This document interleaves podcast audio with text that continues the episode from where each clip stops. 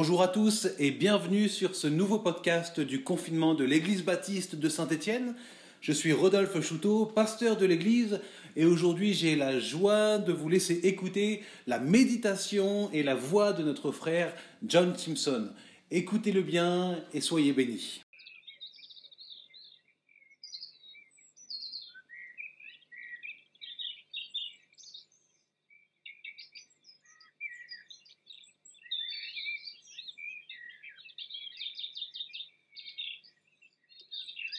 Un des avantages de cette période de confinement est que les bruits mécaniques se font rares.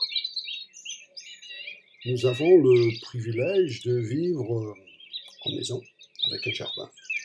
Et nous avons l'habitude de dormir la fenêtre ouverte. Alors, à cette époque, vers 5 heures du matin, commence un véritable concert de la nature, le refrain de l'aube.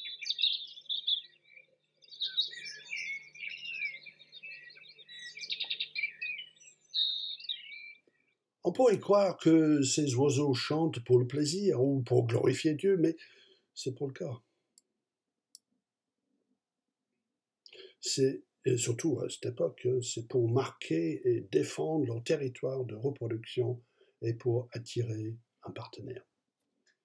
C'est beau à nos oreilles, mais c'est d'un sérieux mortel pour les oiseaux qui veulent perpétuer leur gène.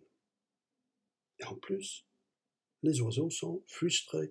Pas parce qu'ils ne trouvent pas un partenaire, mais parce qu'ils sont asservis dans un cercle vicieux de mort et de déchéance, asservis à la corruption où tout est vanité. Et toute la création en est au même point, frustrée et en attente d'être affranchie de cette servitude. Les scientifiques et écologistes sonnent l'alarme. La nature est en péril mais c'est intervenir quand le mal est déjà fait. Lorsque Dieu créa le ciel et la terre, les animaux, les reptiles et les oiseaux, il vit que cela était bon. Et quand Dieu créa l'homme et la femme, il vit que cela était très bon. Alors toute la création vivait en harmonie jusqu'au jour où l'homme, de son propre chef, décida de faire à sa façon et de transgresser la seule interdiction que Dieu avait posée. Nous savons que ce péché originel a des conséquences sur l'ensemble de l'humanité, sur nous. Mais souvent on ignore que les effets de ce péché ne sont pas limités à l'être humain, mais touchent également toute la création. Paul, dans son épître aux Romains, chapitre 8, verset 19, dit ceci. La création attend-elle avec un ardent désir la révélation des fils de Dieu? Car la création a été soumise à la vanité, non de son gré, mais à cause de celui qui l'y a soumise.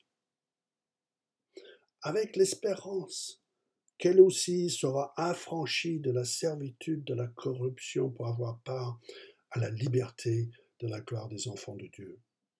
Or, nous savons que jusqu'à ce jour, la création tout entière soupire et souffle des douleurs de l'enfantement. Et ce n'est pas elle seulement, mais nous aussi, qui avons les prémices de l'Esprit, nous soupirons en nous-mêmes en attendant l'adoption, la rédemption de notre corps.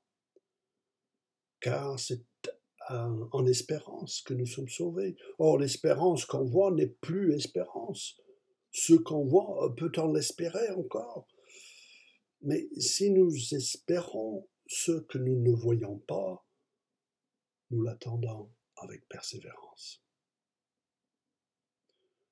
La frustration que nous ressentons pendant cette période de confinement fait un peu écho à la frustration ressentie par la création.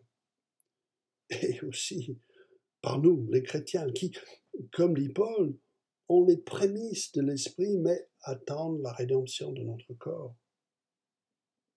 En quelque sorte, nous sommes sauvés qu'à moitié ou plutôt nous sommes en attente de l'achèvement parfait de notre salut lorsque nous serons dotés de notre nouveau corps et qu'actuellement nous vivons dans une période de tension entre ce que nous sommes et ce que nous allons devenir. Cette frustration est partagée avec le reste de la création. Notre espérance est l'achèvement parfait de notre salut. Je trouve que nous en parlions pas assez. Nous nous encourageons pas assez avec le fait qu'un jour nous aurons de nouveaux corps, tout comme Jésus, le premier à avoir un nouveau corps, et que nous serons citoyens de la nouvelle terre et du nouveau ciel. Le destin de la création est intimement lié avec notre destin, et la création tout entière attend avec un ardent désir la révélation des fils et filles de Dieu. Je ne sais pas si cela vous aide dans votre confinement, mais c'est notre espérance et l'espérance de toute la création.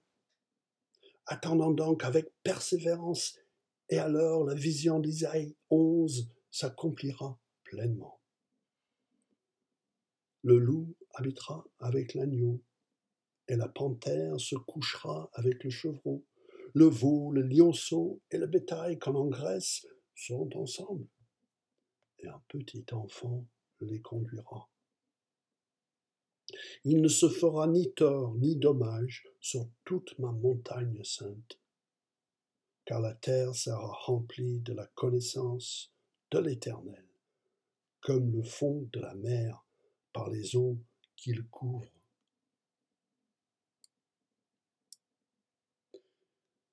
Un jour, l'univers tout entier sera mis sur le bon chemin.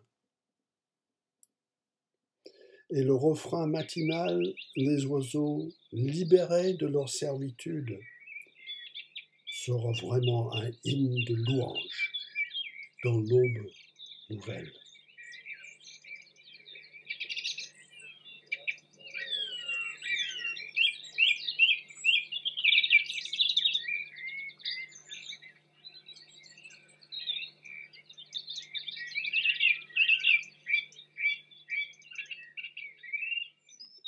Merci d'avoir écouté les podcasts du confinement, des podcasts qui vous sont proposés par l'Église baptiste de Saint-Étienne.